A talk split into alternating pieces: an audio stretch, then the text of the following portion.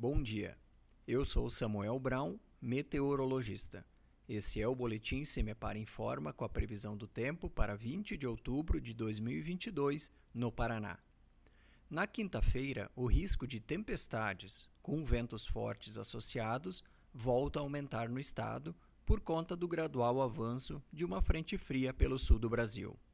Em vários setores, as precipitações ocorrem a qualquer hora do dia mas a partir da tarde as condições para chuvas fortes aumentam, especialmente entre o sudoeste, oeste e o noroeste paranaense. Na madrugada amanhã de sexta-feira, as tempestades avançam para as demais regiões. A temperatura mínima está prevista para o centro-sul do estado, 14 graus, e a máxima deve ocorrer no norte, com 32 graus. No site cimepar.br você encontra a previsão do tempo detalhada para cada município e região nos próximos 15 dias. Cimepar, Tecnologia e Informações Ambientais.